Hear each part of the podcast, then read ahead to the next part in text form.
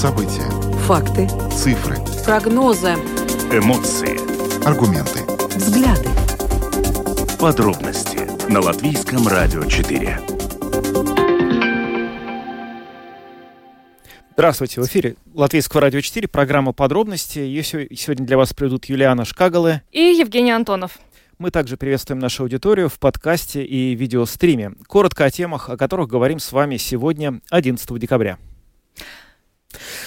Такого не было 20 лет. С такими комментариями в социальных сетях э, пользователи э, реагируют на видео, которые, фотографии, которые были опубликованы, как из автомобиля э, кто-то стреляет по оленям из ружья. Э, и, в общем, эта новость буквально взорвала не только соцсети, но и общественное пространство. Президент Латвии Эдгарс Ринкевич сказал, что такая дикость заслуживает самого сурового наказания, предусмотренного законом. В начале нашей программы мы разбираемся с этой темой более подробно.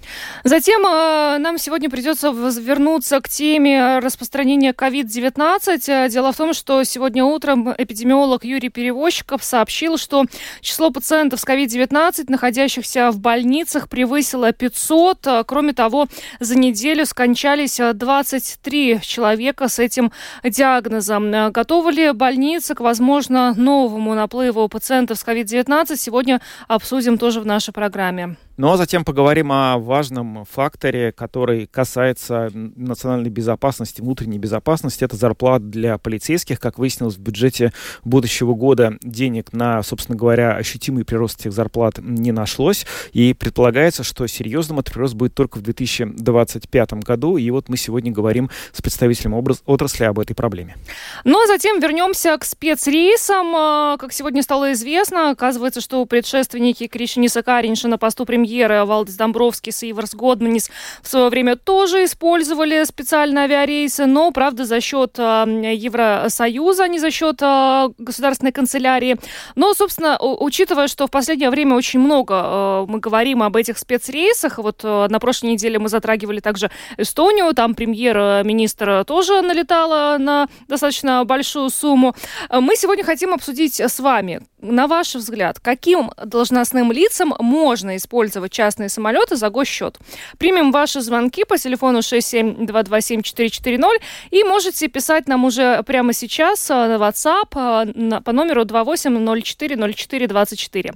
Видеотрансляцию нашей программы смотрите на странице LR4LV, на платформе RusLSM.LV, в Фейсбуке на странице Латвийского радио 4, на странице платформы RusLSM, а также на YouTube-канале Латвийского радио 4. Э, записи выпусков программы «Подробности» можно слушать на всех крупнейших подкаст-платформах платформах. Кроме того, наши новости и программы доступны в специальном мобильном приложении «Латвия с радио». Его можно скачать в App Store, а также в Google Play. Ну а далее обо всем по порядку. Латвийское радио 4. Подробности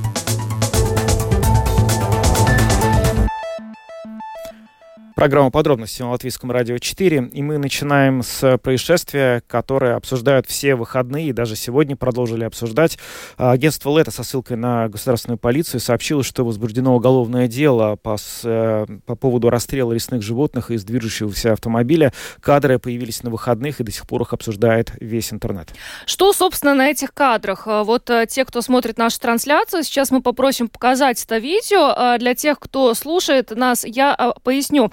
Значит, на видео, которое распространили в социальных сетях вчера, видно, что какой-то человек в автомобиле, значит, едет по трассе и а, просовывает ствол огнестрельного оружия в окно и целится в оленей, бегущих по полю рядом с этой же дорогой. И э, вот очевидцы это все снимают. На самом деле очень опасная ситуация, так как могло э, вообще э, произойти столкновение этих животных с автомобилями, что э, могло привести и также к жертвам. Но, собственно, конечно, вот э, то, насколько э, эта ситуация является недопустимой, вот об этом э, говорят соцсети, и, и вот, да, президент нашей страны, как коллега уже отметил, тоже отреагировал, э, но мы сейчас попросим нашу коллегу э, Наталью Мещерякову, журналиста Латвийского радио 4, которая с нами сейчас на видеосвязи, рассказать нам и что, собственно, сами охотники по поводу этого инцидента говорят, и соцсети. Наташа, приветствуем тебя. Привет. Добрый вечер, коллеги. Здравствуйте. Ну, вы действительно уже так много рассказали.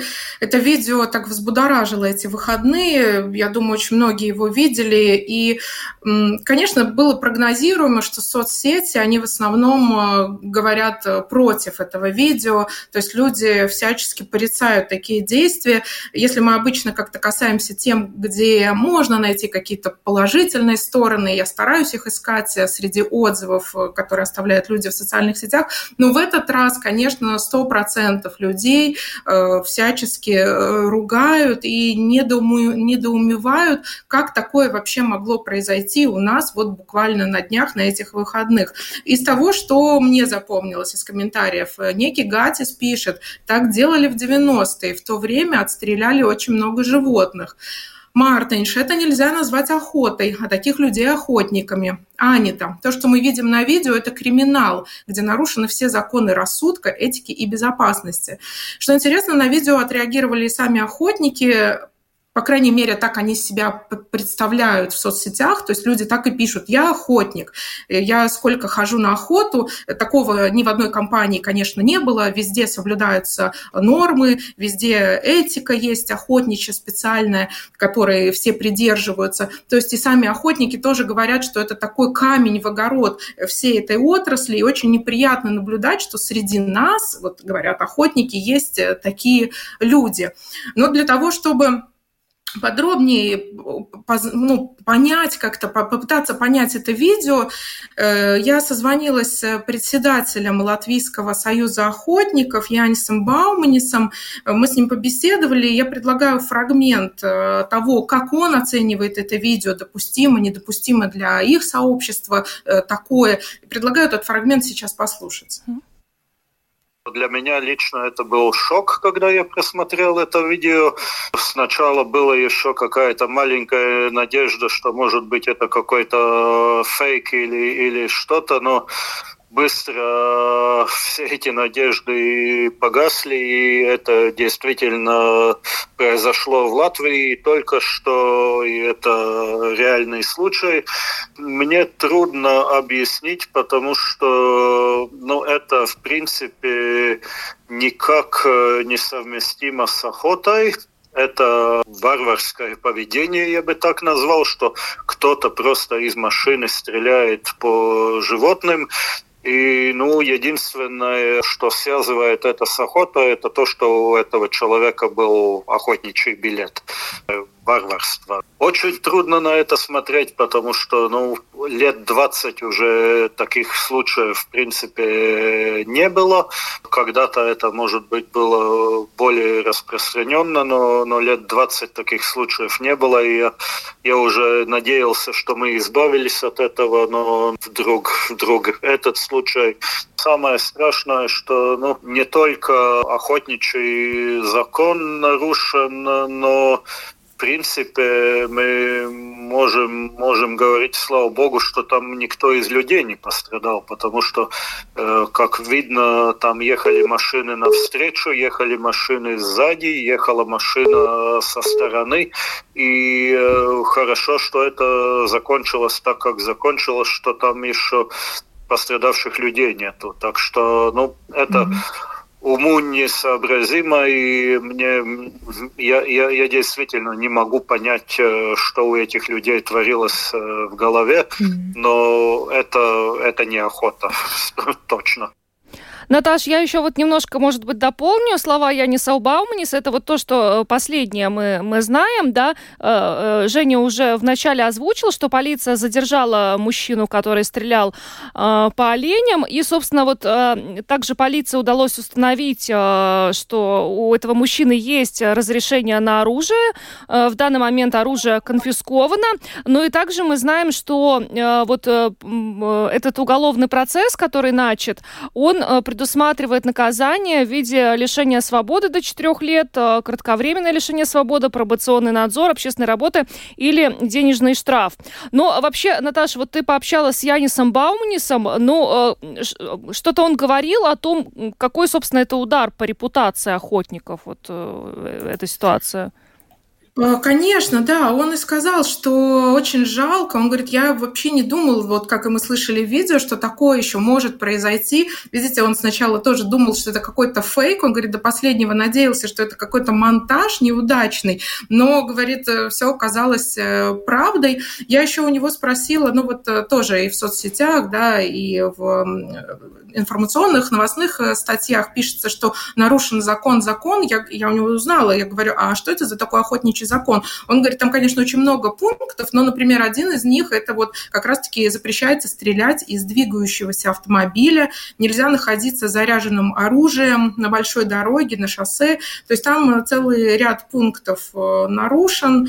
Э, и да, и вот, конечно, это удар по репутации. Так, так он не сказал, да, дословно, но это чувствовалось, вот эта горечь и досада о том, что в их рядах есть такие люди. Но опять-таки он тоже сказал, что, ну, может быть, хорошо, что происходит такой отсев. Да, жалко, что таким образом, ну, как я еще узнала, хотела узнать, погибло ли какое-то животное, успел ли вот этот э, человек, мужчина, которого задержали, убить кого-то. Ну, вот у Яуниса Баумниса нет такой информации. Я тоже не нашла не знаю, как, как, как дела здесь обстоят, но в любом случае такая трагичная, конечно, тенденция. Очень хорошо, что его задержали. И, кстати, на это задержание уже тоже соцсети прокомментировали, отреагировали. И вот один из комментариев, э, кто-то предложил в статье писать не то, что задержан мужчина, э, стрелявший по оленям, а задержан олень, стрелявший по оленям. Да. Знаешь, тут еще, Наташа, есть вот эм, лично для меня в этой истории не только аспект безопасности, вот нарушение правил обращения с оружием, то, что стреляли из движущегося автомобиля. Понятно, что все это, конечно, наверняка запрещено. Есть э, законы, которые охотники лучше меня знают, я не охотник. Но меня еще совершенно потрясает вот это вот э, какой-то этический, что ли, момент в этой истории, да. Э, он же стрелял, я не знаю, ну, то есть эм, мне было бы как-то, может быть, проще принять это все, если бы он, не знаю, пытался убить хищного зверя, который бы гнался за кем-то другим, да, там, за, не знаю, за людьми, которые уходят на санках или на лыжах, да, но это же просто олени. И вот э, это на самом деле действительно не то, чтобы даже бросает тень, но как-то в целом а, ставит вопрос о вообще о применимости, возможности до сих пор применять огнестрельное оружие в отношении таких вот животных, которые никому не вредят. Как-то это по этому поводу соцсети комментировали это все?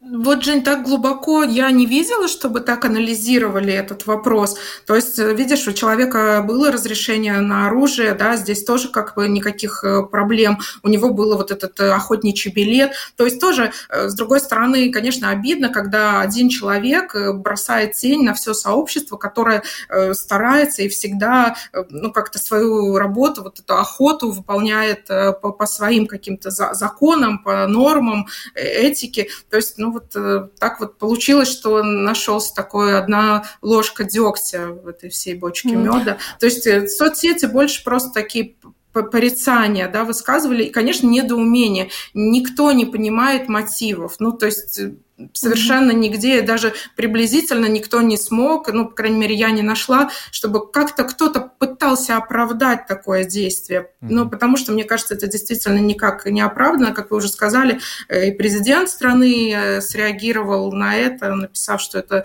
дикость, и также министр сельского хозяйства назвал это не охотой, а убоем животных. То есть здесь ну, категорическое мнение на такой счет, э, на то, что мы все увидели.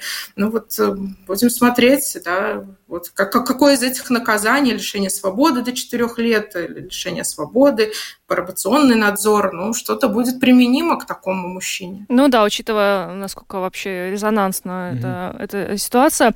Наташа, спасибо тебе большое. Наталья Мещерякова, жур, журналист Латвийского радио 4, была с нами на видеосвязи. Хорошего вечера тебе. Ну, Вам от... хорошего эфира. Спасибо. Пока. Но отвечая на твой вопрос, мне кажется, это, знаешь, вот всегда э, люди делятся на две категории. Кто-то считает, что охота это вполне, ну, допустимая такая, э, такое, такое, э, такая деятельность. А есть защитники животных, которые считают, что это недопустимо вообще не в отношении никаких животных. То есть абсолютно нет. Поэтому, ну... Да, я понимаю. Но здесь, конечно, просто какая-то абсолютная вот эта вот демонстративная жестокость, которая которая прямо, ну, она до такой степени ярко подсвечивает вот это, вот не знаю, можно ли назвать здесь какое-то противоречие, потому что, то есть я, я знаю, что вот ежегодно выдаются лицензии на отстрел какого-то количества волков. Это угу. есть в Латвии, это есть в Эстонии, в Литве. Кабанов, Кабанов тоже. тоже. Да. И без этого явно никуда. Ну, то есть, ну, потому что их просто становится очень много, и они угрожают э, хозяйству, жизни людей, в конце концов. Понятно. Но олени, Зачем? Не знаю, вот про оленей ничего не знаю, но ты знаешь, что меня еще э, очень сильно возмущает в этой ситуации? Безусловно, жестокость э, по отношению к этим животным, которую мы видели на этих кадрах, но еще второй момент это э, ну, безопасность. То есть человек едет на автомобиле по шоссе, и за ним едут другие автомобили.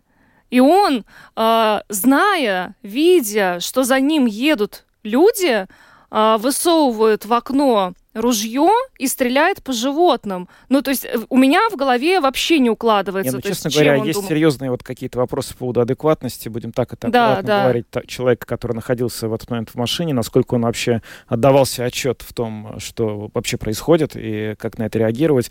А, наверняка все необходимые исследования, анализы проведены. Если там что-то нечисто, то, в общем, полиция все знает. Но это все выглядело как абсолютная дичь какая-то. Да, абсолютно. Ну что ж, а, идем дальше дальше а, за этой ситуацией, ну, я думаю, что полиция сообщит, э, как, какая будет мера пресечения выбрана в отношении этого мужчины или, ну, я думаю, что мужчина там был. Видимо, да. Самые актуальные темы дня. Подробности сожалению, вынуждены мы вернуться к теме COVID-19. Уже хотелось бы позабыть, э, на самом деле, о коронавирусе, но э, вот повода пока нет. А сегодня эпидемиолог Юрий Перевозчиков в эфире э, программы «Утренняя панорама» на латвийском телевидении сказал, что число пациентов с COVID-19, находящихся в латвийских больницах, превысило 500. Из них примерно у половины вирусное заболевание является главным диагнозом, у второй половины дополнительным э, заболеванием. Э, кроме того, он сказал, что вот это число пациентов с COVID-19 в больницах имеет растущую тенденцию, в стационары попадает больше, чем выписывается, ну и, к сожалению, также растет число смертей. По последним данным, за, за неделю умерли 23 пациента, у которых был диагностирован COVID-19. Обсуждаем эту ситуацию с главой Латвийского общества больниц Евгением Каллисом, который с нами на прямой телефонной связи. Здравствуйте, господин Каллис. Здравствуйте. Ну вот э, хотелось бы понять, э, как нам относиться к этим цифрам, которые были сегодня озвучены. Насколько действительно тревожной становится ситуация в латвийских больницах в плане заболеваемости COVID?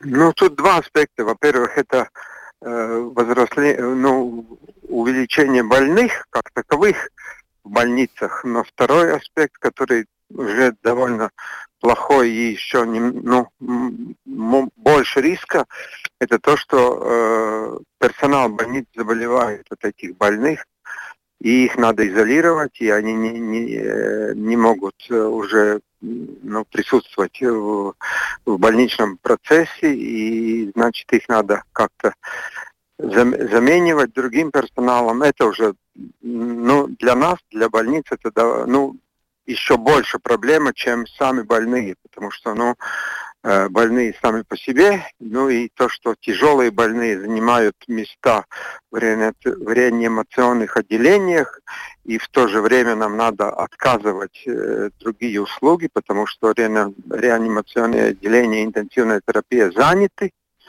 и мы должны отказывать какие-то услуги, которые связаны с, использованием, с использованием вот этих э, э, ну, отделений. Угу.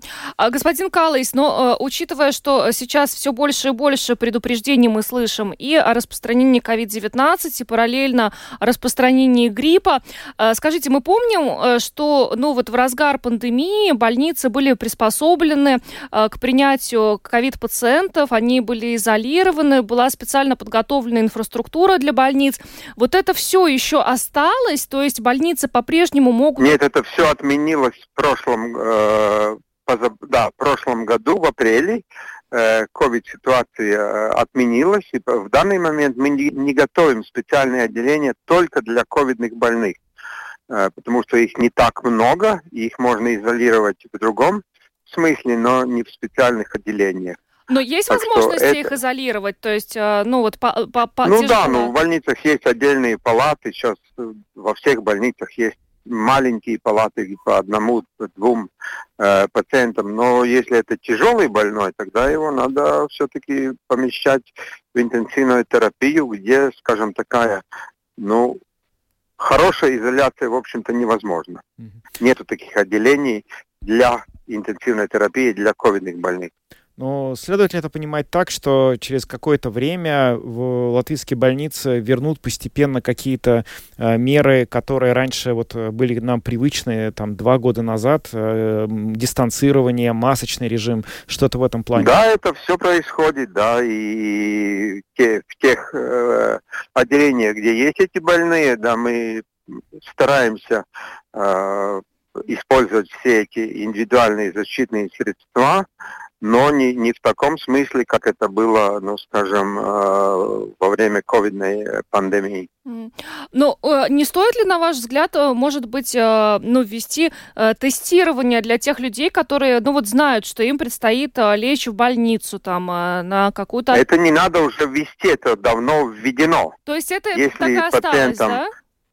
Да, если пациентам мы планируем серьезные операции, тогда все они тестируются на COVID-заболевание. Мгм.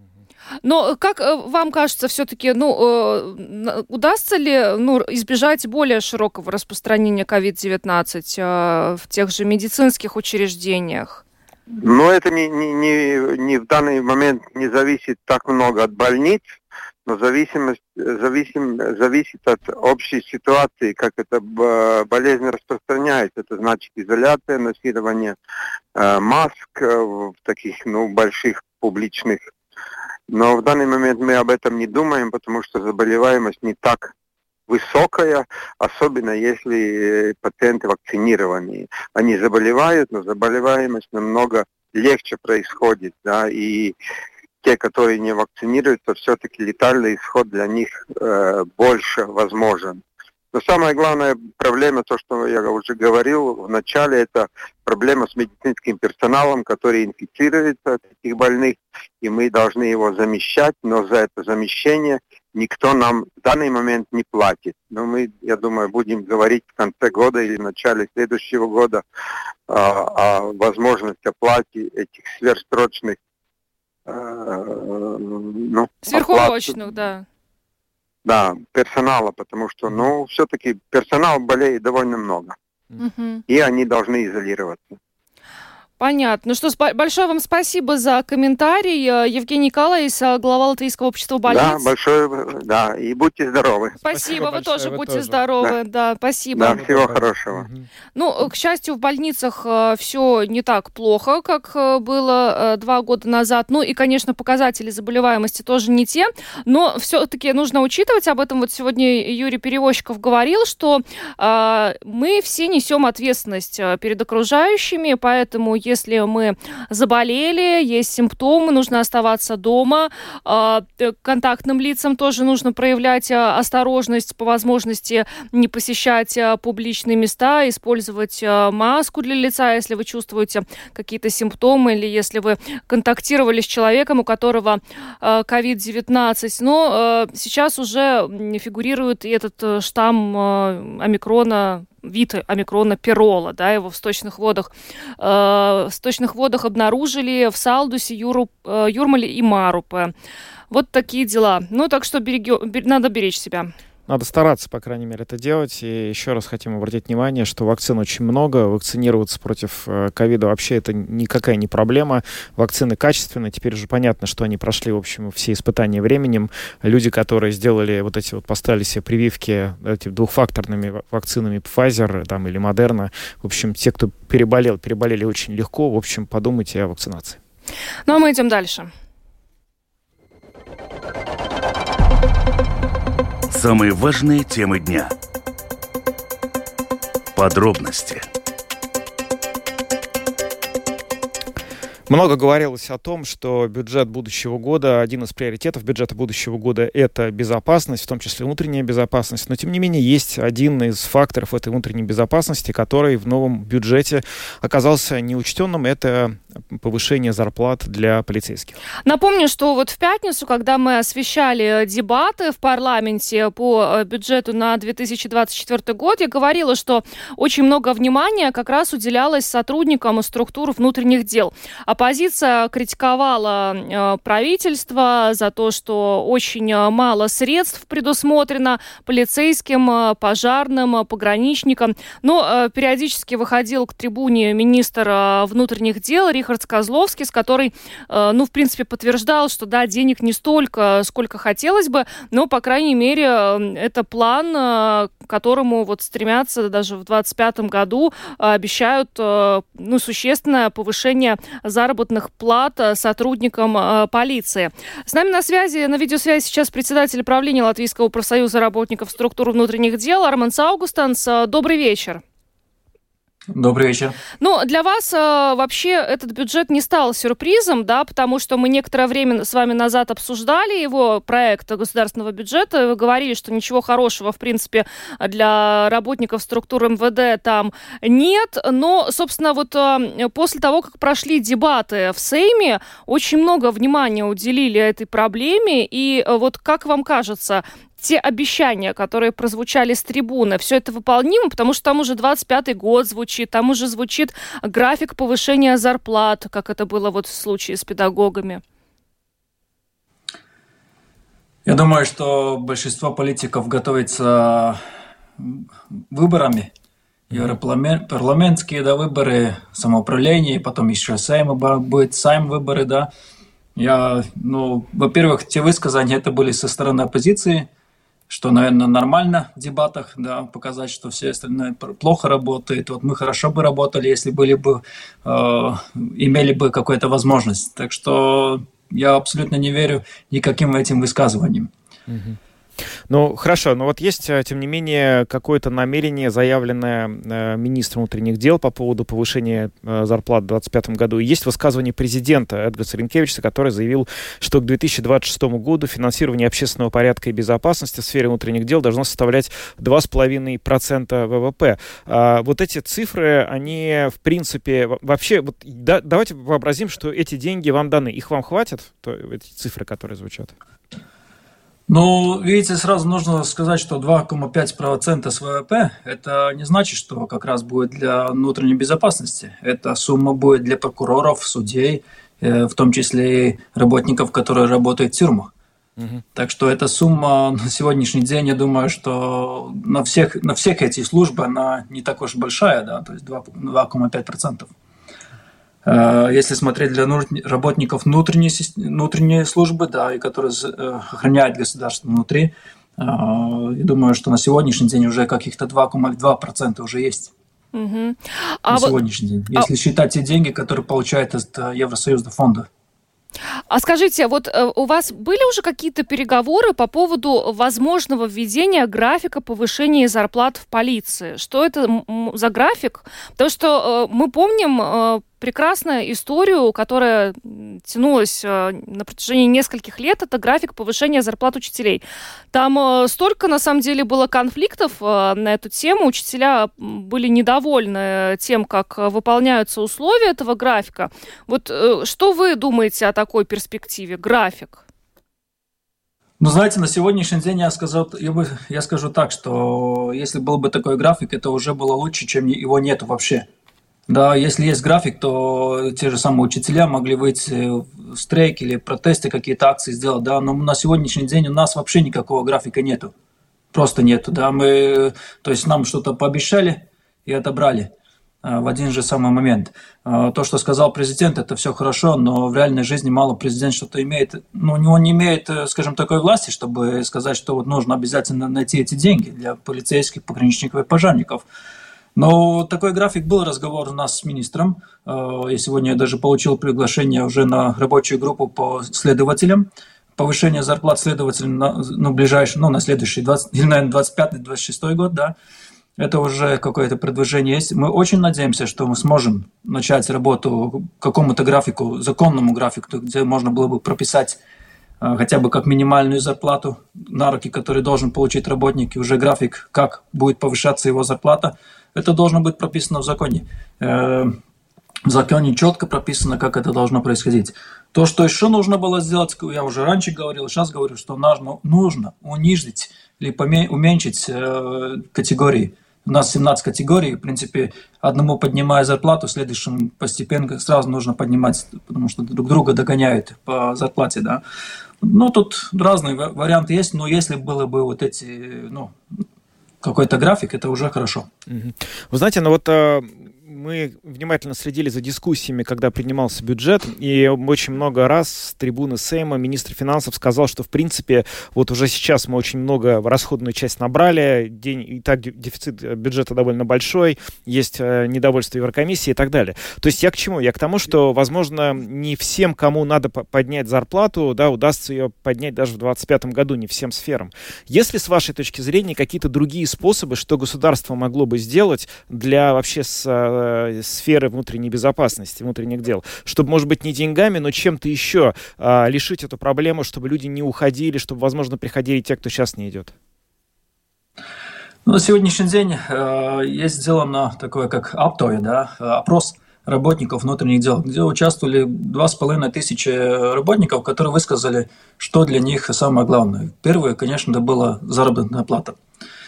А, заработную плату можно поднять только деньгами. Других вариантов у нас нету, да. А то, что высказал, высказал министр, что там а, Евросоюз может высказать какие-то ну, претензии и так далее, да, но это его слова. Во-первых, мы ни, ни один раз не слышали, что Еврокомиссия бы сказала, что ваши, скажем, не знаю, расходы не соответствуют там каким-то требованиям, да. Но таких информаций у нас нету. А насчет э, внутренней безопасности, ну, видите, у нас отобрали 200 миллионов больше, да, и отобрали, отдали, э, ну, как мы видим, на сегодняшний день сферу медицины. А что поменялось в медицине на сегодняшний день? Как это, где эти деньги ушли, в каких э, отраслях, куда, на, на зарплаты, какие-то другие. То есть ничего мы этого не видим. Но я хочу сказать, что да, 200 миллионов, ну, то, что мы предлагали другим депутатам, которые на, на это говорили, о том, что, ну, ну ладно, 200, 200 миллионов, можно было с этих 200 миллионов каких-то 20 миллионов дать или 30 миллионов дать внутренней безопасности. И мы уже могли бы подвысить зарплату на 300 евро каждому работнику, как минимум. И это было уже хотя бы какое-то решение, чтобы остановить э, возможность э, того, чтобы работники не уходили с работы.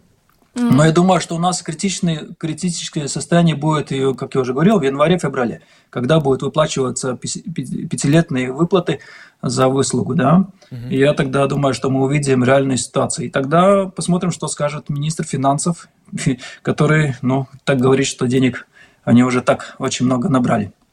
Э, мы с вами еще когда-то вот э, давно обсуждали, говоря о заработных платах работников э, структуры внутренних дел, что еще, ну, получается, вот сотрудники ваши оказались в таком положении, когда учителя могут выйти на улицу, медики могут выйти на улицу, могут протестовать, могут устраивать акции, пикеты. А у сотрудников структуры внутренних дел такого права нет. Насколько я понимаю, вы сейчас ведете переговоры с Союзом свободных профсоюзов о том, чтобы хотя бы кто-то да, имел возможность э, участвовать в забастовках. Правильно я понимаю? Э, да, в этом году мы в конце года мы получили письмо о том, что наше государство не выполняет э, социальную харту шестой, шестую статью о том, что э, запрещается протесты полицейским, права на протест, да. То есть в других странах Евросоюза это разрешается. Я очень надеюсь, что в этом году, ну, в следующем году, наверное, да, наши политики выполнят требования Евросоюза, то есть не повышая дефицит государства, но я очень надеюсь, что и выполнят эти, эту директиву и разрешат полицейским выйти на протесты. Но тогда, если будет такое разрешение, у нас хотя бы будут развязаны руки, э, чтобы показать э, политикам, что обещания нужно выполнять. Я вас правильно Все. услышала? То есть Латвия, получается, единственная страна Евросоюза, где полицейским не разрешено протестовать? Не, единствен, не единственная, но а, одна из. У нас в Литве не разрешается, да, э, протесты, да. Но я думаю, что мы, скажем так, в меньшинстве уже находятся те государства Евросоюза, которым еще запрещается. А кто? Я, я очень надеюсь, что государство наше это поймет и сразу разрешает нам протестовать. А кто принял решение вот о запрете? А, просто не делается изменения в законе. Ага, то есть они, ну, то есть изначально нельзя было протестовать? Да, изначально нельзя, и просто ну, наши политики не хотят, э, они понимают, что разрешение выйти на протест, протест, да, ну, полицейским и пожарникам или в том же самом э, числе э, пограничникам, это уже серьезный, серьезная ситуация, потому что у нас есть 3000 профсоюзников, 3000, да, это уже очень большая сила. Ну, и интерес... тогда могут они понять, что такое обещание поднять зарплату. Публично? Да, ин- интересно получается. Э, с одной стороны, получается, можно не бояться не повышать зарплату, потому что вы так и так на улице выйти не можете. Ну, на сегодняшний день, да. Но у нас, конечно, есть другие методы, как это выполнить, да, но мы должны э, перед тем, чтобы, выпол... ну, скажем так, использовать какие-то методы, как заставить политиков это делать, выполнять свои обязанности, э, ну, мы должны посмотреть, как, какой план какой конкретный план будет у министра внутренних дел. То есть это сейчас очень важно от него получить. Он должен нам показать какое-то свое видение конкретное, которое мы будем выполнять вместе чтобы работники это видели тоже, ну, хотя бы в письменном виде, да. А сейчас пока у нас все на словах. В течение, вся, как, вся, в течение какого ситуация. срока вы ожидаете этого плана в письменном виде или в каком-то другом? Э, я думаю, что до февраля месяца должно быть.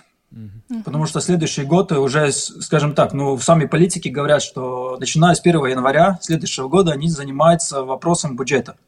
Да, чтобы в конце года можно было принять бюджет. Ну вот так мы надеемся, что дадим месяц еще января, но в феврале будем спрашивать у министра, есть ли у него план, как это делать. Если нет, то ну, ну, надо будет опять смотреть, что делать. mm ну, мы все время работаем, то есть мы смотрим каждый вариант, как, как использовать свои права, которые у нас есть.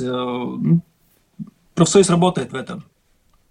Мы тоже будем следить и будем ждать февраля. Спасибо да. вам большое. Арман Саугустанс, председатель правления Латвийского профсоюза работников структур внутренних дел, был с нами на видеосвязи. Спасибо и всего доброго вам.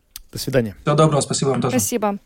Ну, э, еще раз отмечу, что министр внутренних дел Рихард Козловский, э, и он это с трибуны Сейма в пятницу, говорил, что необходимое на повышение зарплаты бонусов финансирование очень велико, это около 200 миллионов евро, и э, дать столько в бюджете 2024 года возможности не было.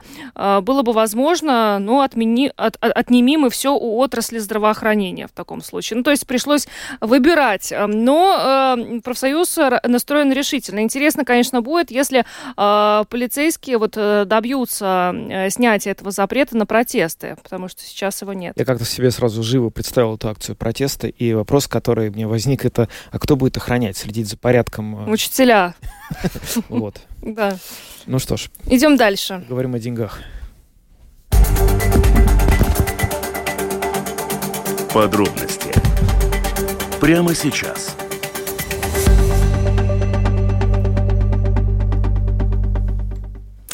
Продолжаем обсуждать э, спецрейсы. А, ну, сначала мы обсуждали спецрейсы Кришиниса Каринша, потом мы обсуждали а, спецрейсы эстонского премьера Каи Калас. Вот сегодня выяснилось, что, оказывается, э, предшественники Кришинис Каринша на посту премьера Валдис Тамбровскис и Иварс Голдманис в свое время тоже использовали э, специальные авиарейсы, но, правда, не за счет госканцелярии, а за счет Европейского Союза. Но вообще, я знаю, что разные разные мнения на эту тему существуют, да. Кто-то считает, что, ну, а, а что плохого в том, что премьер, э, ну, как бы высокое должностное лицо использует спецрейс? Кто-то считает, что категорически это недопустимо. Мы сегодня решили с вами эту тему обсудить. Да, мы хотим сегодня вас спросить, каким должностным лицам можно использовать частные самолеты за государственный счет? Звоните нам, телефон прямого эфира 67227-440 и пишите на WhatsApp 28040424. Уже есть первое сообщение на WhatsApp. Президент президент только за счет казны премьер только за счет ЕС. Вот так. Интересно. За счет государства только бизнес-классом. То есть э, премьеру можно бизнес-классом за счет государства, да. а самолет частный только за счет Евросоюза. А президенту можно... А президенту можно все. Но это как-то справедливо, вот мне кажется. в этом есть какая-то Да, логика, логика есть. Ну что ж, начнем принимать звонки и узнаем, насколько наши слушатели согласны. Здравствуйте. Э, добрый вечер. Добрый. Проблем нет. Хоть министры экономики, хоть президент, хоть Каринч, хоть кто, пускай слетают, договорятся не о взятии в долг денег у народа, а какие-нибудь корпорации создать, вот как сейчас военные собирают корпорацию по производству чего-нибудь, чтобы была бы работа у людей. И так каждый грудной ребенок инвалид должен 10 тысяч сейчас отдать долг. У нас 69 700 милли... 69 миллиардов долга. Это вообще с ума сойти, сколько поколений надо, чтобы отдать этот да, долг. спасибо большое. Но это все не совсем так работает. Я понимаю, что госдолг очень эмоционально воспринимается.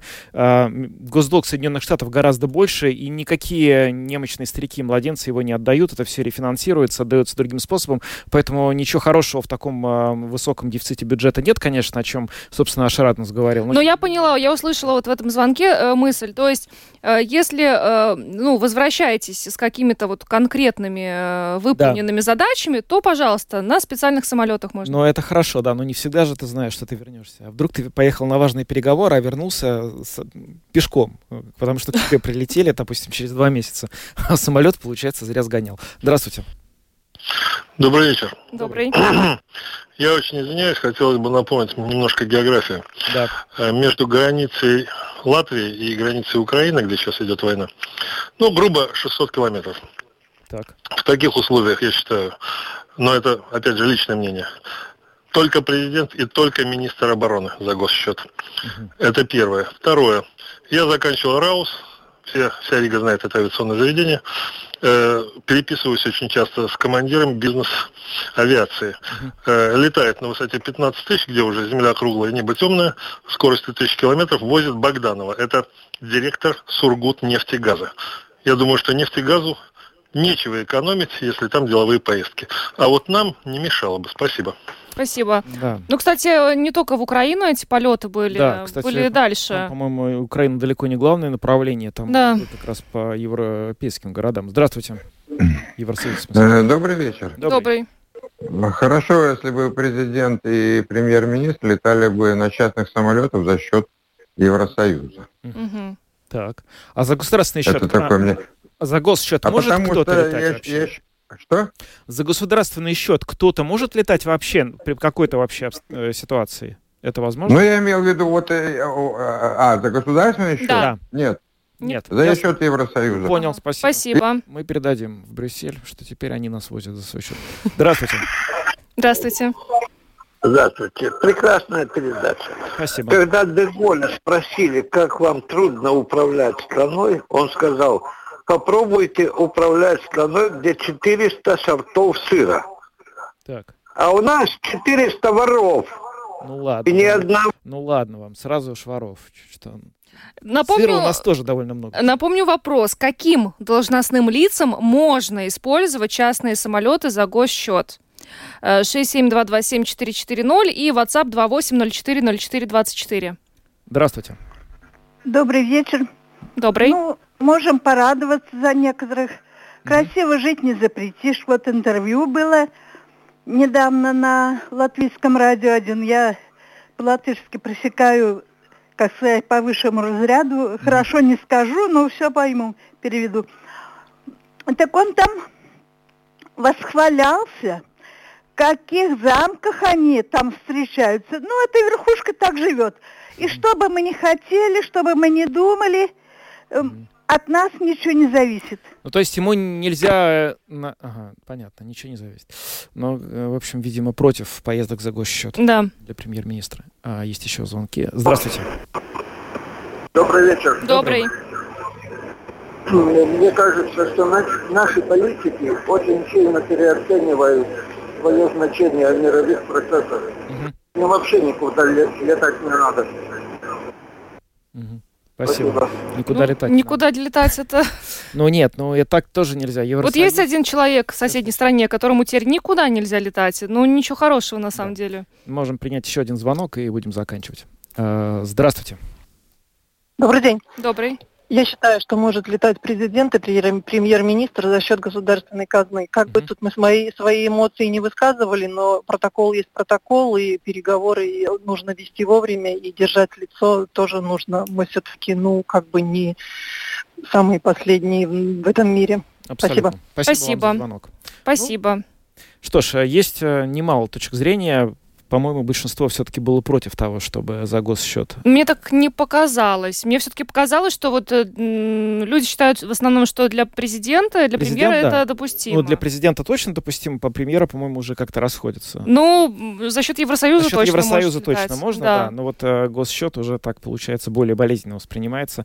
А деньги ЕС, они как бы и ничьи. То есть они пришли, и их никто не увидел, их и не жалко. Но зато мы сегодня выяснили, что для нашего президента людям ничего не жалко. И это на самом деле очень хорошо, потому да. что, конечно, это какая-то должна быть, наверное, точка компромисса, когда мы понимаем, что вот есть должностное лицо в государстве, которое, безусловно, должен иметь право, в общем, летать на, в таких ситуациях вот с помощью э, рейсов, которые оплачены государством, и, ну, конечно, при этом должны быть какие-то нормы, законы, которые, я понимаю, так в этом случае соблюдаются. Ну что ж, мы на этом э, завершаем. Спасибо всем э, большое за звонки. Э, с вами сегодня были Евгений Антонов, Юлиана Шкагала, звукооператор Андрей Волков, видеооператор Роман Жуков. Хорошего вечера. До завтра. До свидания.